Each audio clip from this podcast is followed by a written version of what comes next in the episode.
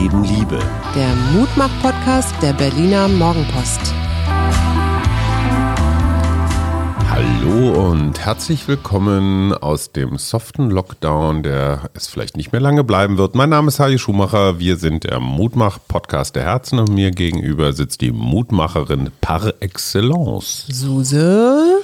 Wer war der Spatz von Paris? Du hast es völlig richtig gesagt. Es war tatsächlich Edith Piaf.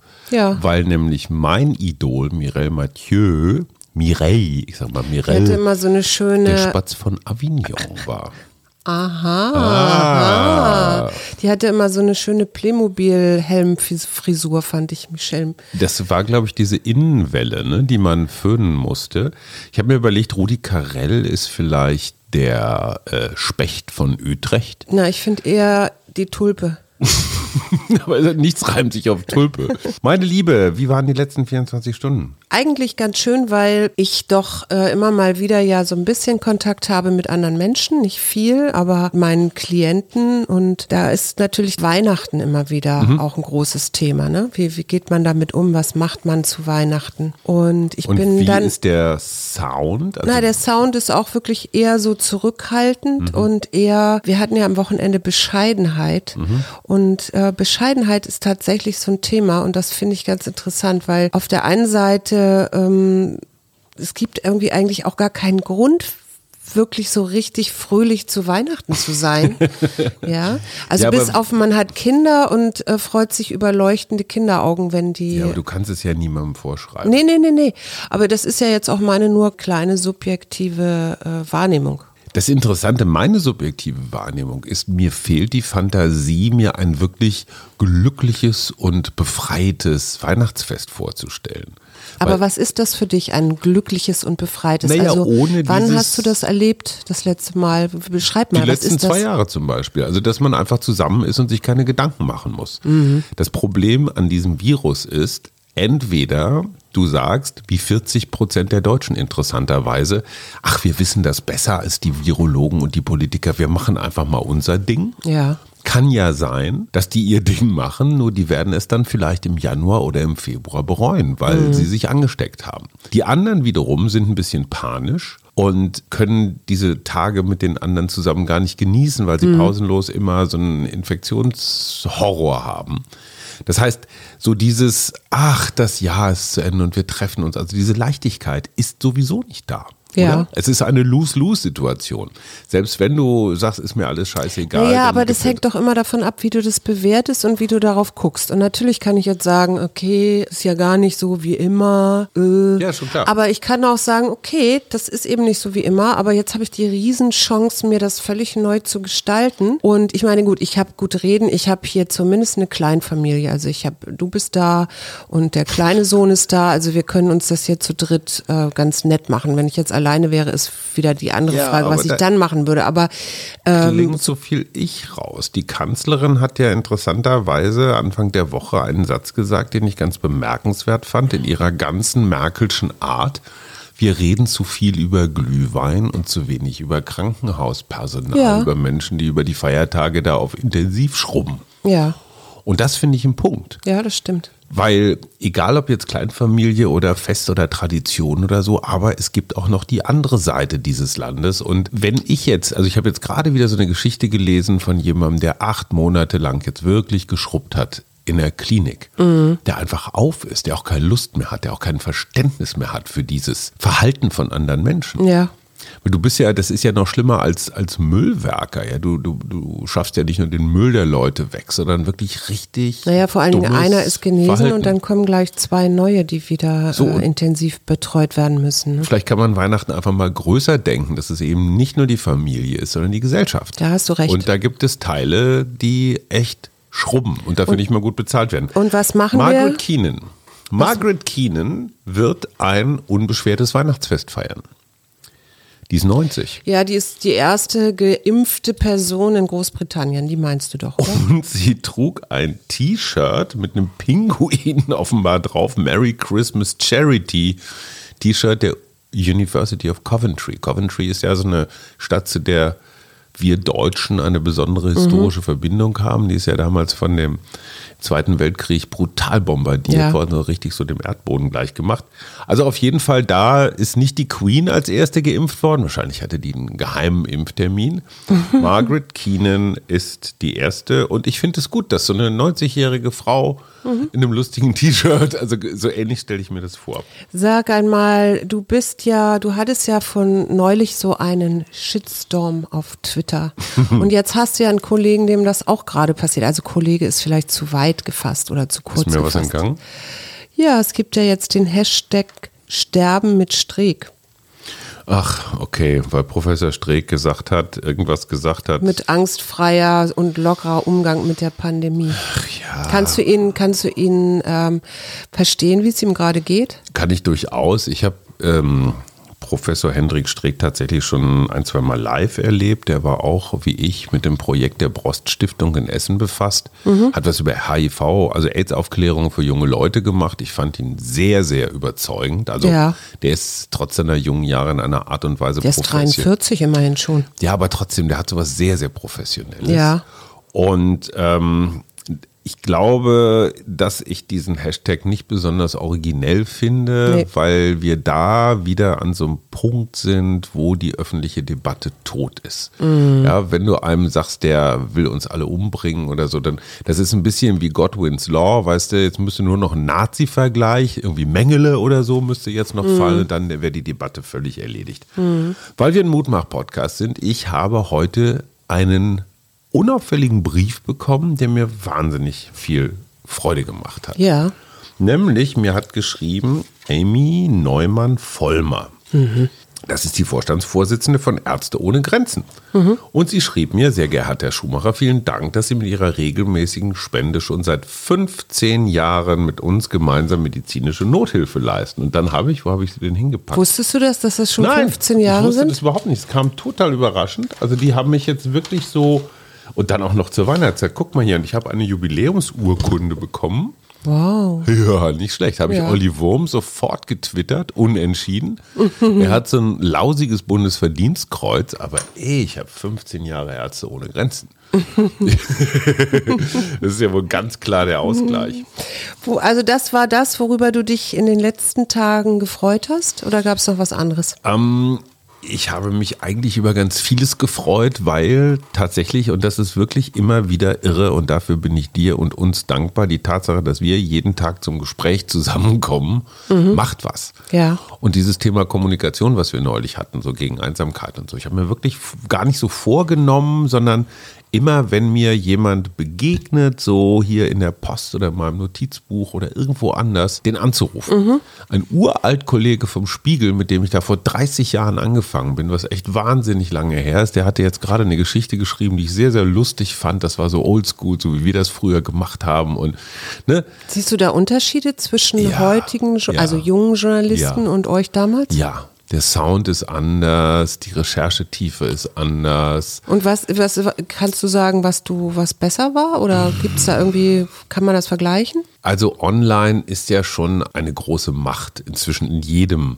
Unternehmen. Mhm.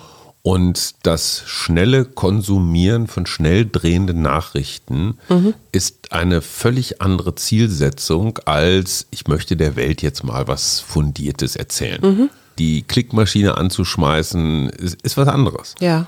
Und es gehört Mut und Zeit und, und Standing dazu, sich jetzt einfach nochmal eine Woche oder zwei für eine Geschichte Zeit zu nehmen. Den Luxus haben heute wirklich nur noch so Silberrücken. Ja, ja, ich weiß, das war früher beim Spiegel gang und gäbe, dass ihr also mindestens eine Woche, ne, wenn nicht manchmal sogar länger für irgendwelche Geschichten recherchiert habt. Was mich gerade ein bisschen bewegt und ähm, ich, ich finde die Debatte aber gar nicht so schlecht, ist Sachsen-Anhalt. Ja. Wo ja jetzt gerade ein Innenminister, der Herr Stahlknecht, seinen Hut nehmen musste weil sich der Ministerpräsident, Herr Haseloff, ein bisschen verdribbelt hat. Mhm. Weil es gibt ja diese Regel, dass alle Länder, alle Bundesländer über die Erhöhung des Rundfunkbeitrags abstimmen müssen. Und der wird ja von so einer unabhängigen Kommission festgelegt. Und ja, es geht nur um 86 Cent. Das ja. ist nicht wirklich viel. Aber ne, mal zig Millionen kommt da schon ganz schön was zusammen. Problem ist, der Staatsfunk, in Anführungsstrichen. Das öffentlich-rechtliche Rundfunk? Das Feindbild der AfD. So. Und insofern ist es wahnsinnig schwierig, gegen eine Erhöhung zu argumentieren, ohne sich von der AfD vereinnahmen zu lassen. Ich finde ja, dass die öffentlich-rechtlichen Anstalten durchaus mal mehr erklären dürfen, wofür sie dieses Geld verwenden, bis es wirklich zeitgemäß ist. Sorry, liebe Bremer, sorry, liebe Saarländer, aber brauchen die eine eigene Sendeanstalt? Und Ja. braucht wirklich jeder diese und jene und noch eine eigene Sendung. Ich finde gerade dieses junge Team Funk, von den Bremern jetzt nun dummerweise angeleitet, die zeigen wirklich, wie man modernen Journalismus macht. Also ich finde diese Y-Collective-Sachen und so, also sind wirklich toll. Die gehen aber gar nicht mehr auf Sendung im Sinne von, wir brauchen jetzt einen Platz im Abendprogramm, sondern die produzieren nur noch für YouTube, für Social Media. Ja. Haben aber gigantische Quoten, also bessere Quoten als zum Teil so ganz normale Sendungen. Und da wird mir einfach, lieber Tom Buro, sorry, aber es sind einfach zu viele Menschen, Männer über 60, die in dieser ARD das Sagen haben. Und der Laden ist so vermachtet. Das war aber schon immer so, ne? Ja, das war schon immer so, nur jetzt fällt es halt ein bisschen auf. Und ich, ich möchte dann schon auch von den Rundfunkanstalten wissen, was macht ihr? Wie stellt ihr euch die Zukunft vor? Und können wir irgendwie noch was anderes machen, als jetzt Pensionsrückstellungen zu sichern? Das finde ich von der Debatte her so schwierig, weil man hat sofort diesen AfD-Pesthauch an der Backe. Ja. Und das ist ja auch das, was, wenn Robert Habeck dann zum Beispiel sagt, oh, da darf man nicht dagegen stimmen, oder hier, nicht Carsten Lindemann, der andere Carsten Schneider von der SPD, die sagen immer, ja, das ist jetzt eine Schicksalsfrage und man darf nicht mit der AfD stimmen und deswegen muss der sachsen-anhaltinische Landtag für die Erhöhung stimmen. Das finde ich eben nicht. Nee. So, jetzt gehen die Rundfunkanstalten vor das Bundesverfassungsgericht, aber wie willst du vom Verfassungsgericht eine Mehrheit eines Landtages einklagen? Das Problem ist halt, erstens, die Sendeanstalten haben sich nicht wirklich gut erklärt und zweitens hätte der Ministerpräsident Haseloff schon im März, als das alles losging, merken müssen, oh, ne, die CDU im Osten ist noch mal ein bisschen anders als die im Westen. Ja. Einige der etwas konservativeren Teile finden das auch mit den Rundfunkanstalten und da musst du als Ministerpräsident schon mal auch ein bisschen was vorbereiten. Hat er nicht getan Mhm. Hat er und nicht getan, jetzt das fällt ihm jetzt auf die Füße. Gibt ja jetzt die Überlegung, tatsächlich einen harten Lockdown Mhm. und zwar zwischen Weihnachten, also von Weihnachten an bis Silvester oder bis kurz nach Silvester. steht bis zum 10. Bis zum 10. dann habe ich gedacht, sind die Winterferien verlängert. Na gut, Mhm. okay. okay, vielleicht auch bis zum 10., aber auf jeden Fall über die Feiertage und diese Tage dazwischen. Ja. Ja. die Rauhnächte. Also ich hatte folgende Idee. Hattet ihr das früher in Minz, Münster auch, dass manchmal so fahrendes Volk kam, also entweder Messerschleifer oder Scherenschleifer, dann sein, die Dienste anboten und so von Tür zu Tür Zwischen den gingen? Jahren? Oder nicht zwischen den Jahren, aber oder dass Musiker kamen, die Ja, sich so in den. Hinterhof Ja, ja, ja. gestellt haben und dann flogen so die Pfennige runter. Und es gibt ein Künstlerduo Felice und Cortes hier aus Berlin, die Mhm. das tatsächlich wieder kultiviert haben. Also die haben Konzerte gespielt in Hinterhöfen, haben da gleichzeitig auch noch jongliert Mhm. und also wirklich die Leute unterhalten. Und ich habe mir jetzt überlegt, wenn wir so einen harten Lockdown kriegen, wo ja eigentlich Mhm. alle zu Hause sind, dann könnten wir doch den Musikern ermöglichen, dass die hier in unsere Hinterhöfe kommen und Musik machen. Und wir haben Live-Musik, wir sehen die anderen Nachbarn, wir können denen Geld spenden. Wie findest du das? Finde ich eine super Idee. Die entscheidende Frage ist, dürfen die das bei einem harten Lockdown? Ja, da müsste man vielleicht eine Sonderregelung machen, aber dann wären die. Bitte nicht, keine Sonderregelung, dass wenn du das einmal anfängst, aber die, aber der Ansatz ist, der Die Ansatz Idee ist doch schön, super. oder? Weil ich meine, früher schon, war das doch immer ich so, dass muss jetzt noch schnell ein Instrument Volk. lernen. Und dann Sachen, die man nicht unbedingt wissen muss, die ich aber auch spannend Nutzloses- fand, ja, nutzloses Wissen. Der Mount Everest ist gewachsen und Ja. zwar um 86 Zentimeter. Wobei jetzt nicht genau klar ist, ob sich die Messinstrumente irgendwie verbessert Naja, haben. China und Nepal, die da ja beide Anrainer sind, äh, haben das nachgemessen. Auch richtig so, wie man hier die Straßen vermisst, also und mit GPS und frag mich und, nicht. und wie man Corona-Zahlen ähm, wiedergibt, ja klar. Und äh, was eben sein kann, ist, dass es, es gab ein Erdbeben 2015 Ah. und dass die tektonische Platte sich oder die Platten sich verschoben haben. Und ihn so ein bisschen und dadurch die, haben. das den Berg etwas größer gemacht haben. War Aber das das Erdbeben, wo wir eine Kuh gespendet haben? ja, ich denke ja. Eine Kuh für Kathmandu, erinnerst Ja. du dich noch? Ja. Ja. Eins muss ich noch loswerden. Unser großer Sohn erzählte etwas aus dem großen Telegram-Kosmos. Bist du bei Telegram? Nö. Ich bin da zwar, aber ich bin da nie mit warm geworden. Also es ist mir irgendwie fremd. Das scheint aber eine, eine ganz neue eigene Dynamik zu sein. Und der Große erzählte, er kriegt, er hat natürlich einfach aus, ich sag mal, reinem Rechtsvoyeurismus, so Nazi-Porno, hat er ähm, Eva Herrmann die frühere äh, ne, Moderatorin oder Tagesschausprecherin. Sprecherin, abonniert und er sagt, die haut in einer unfassbaren Geschwindigkeit irgendwelche News raus. Was hatte er ausgerechnet? Sechs pro Stunde oder sowas? Und jeder vierte, fünfte ist eine Werbung. Das heißt, wenn du 100.000 Follower hast und denen praktisch so eine Art Livestream servierst, und klar, die hören ja nicht immer alle Bei Twitter zu. kann man das nicht, ne? Also da kannst du nicht irgendwie Werbung schalten oder doch? Doch klar, du kannst Werbung kaufen, aber, aber die Art und Weise, wie das jetzt hier gemacht Mhm. wird, ne, so bimmelim, da gibt es schon wieder eine Telegram-Nachricht von Eva Herrmann. Oh, war jetzt gar nichts Radikales, Ging jetzt sondern nur um war Gesichtswasser oder? ja braunes Gesichtswasser. ähm, und ich finde das interessant, wie du auf diesen sozialen Netzwerken inzwischen richtig Kohle machen kannst mit Rechtssein. Ne? Also es wird ja vermarktet. Und du kannst ja relativ genau überprüfen, wie viele Leute haben das gesehen, wie lange haben sie geguckt, haben sie auf den Link geguckt, haben sie Ja. womöglich braunes Gesichtswasser bestellt. Ja. Ja, also du machst richtig Asche mit dem guten Meinst du eigentlich, Glauben. das geht noch ewig gut mit Telegram? Ich meine, Ja, ja, wenn da logisch, so klar. Waffen und ich weiß nicht was, Drogen verkauft werden, aber kann der Staat sich das so gefallen lassen und Ja, angucken? Das Problem, also da gibt es jetzt ein wahnsinnig gutes neues Buch zu dem Thema.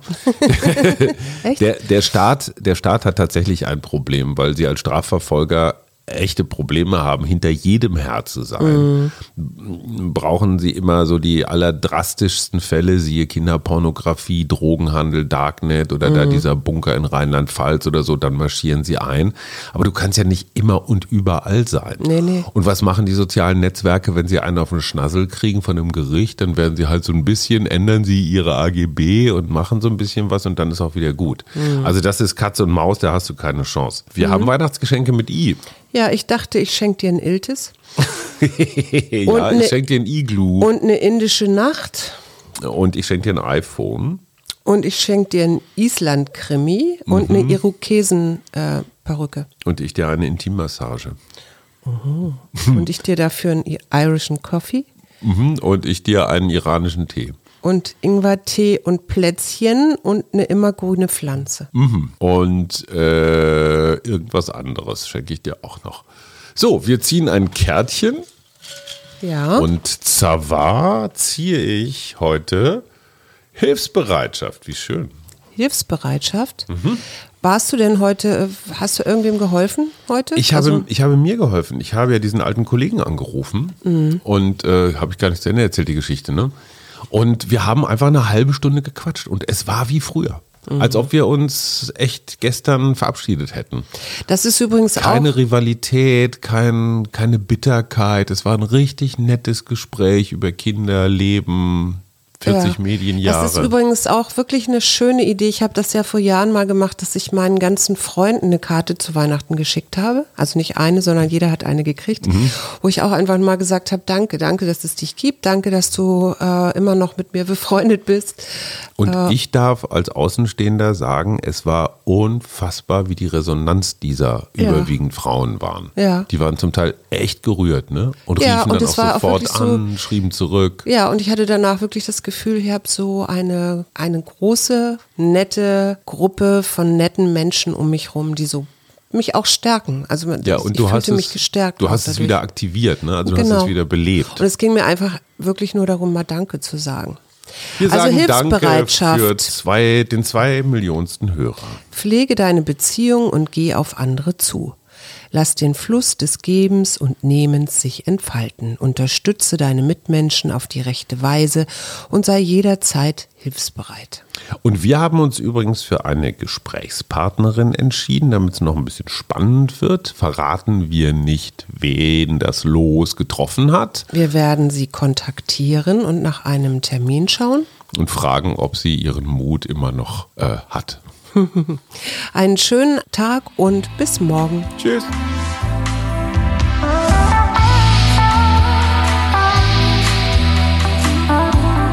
Wir.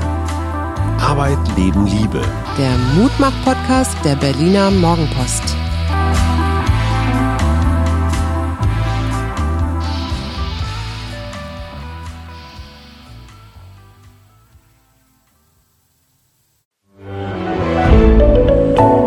Podcast von Funke.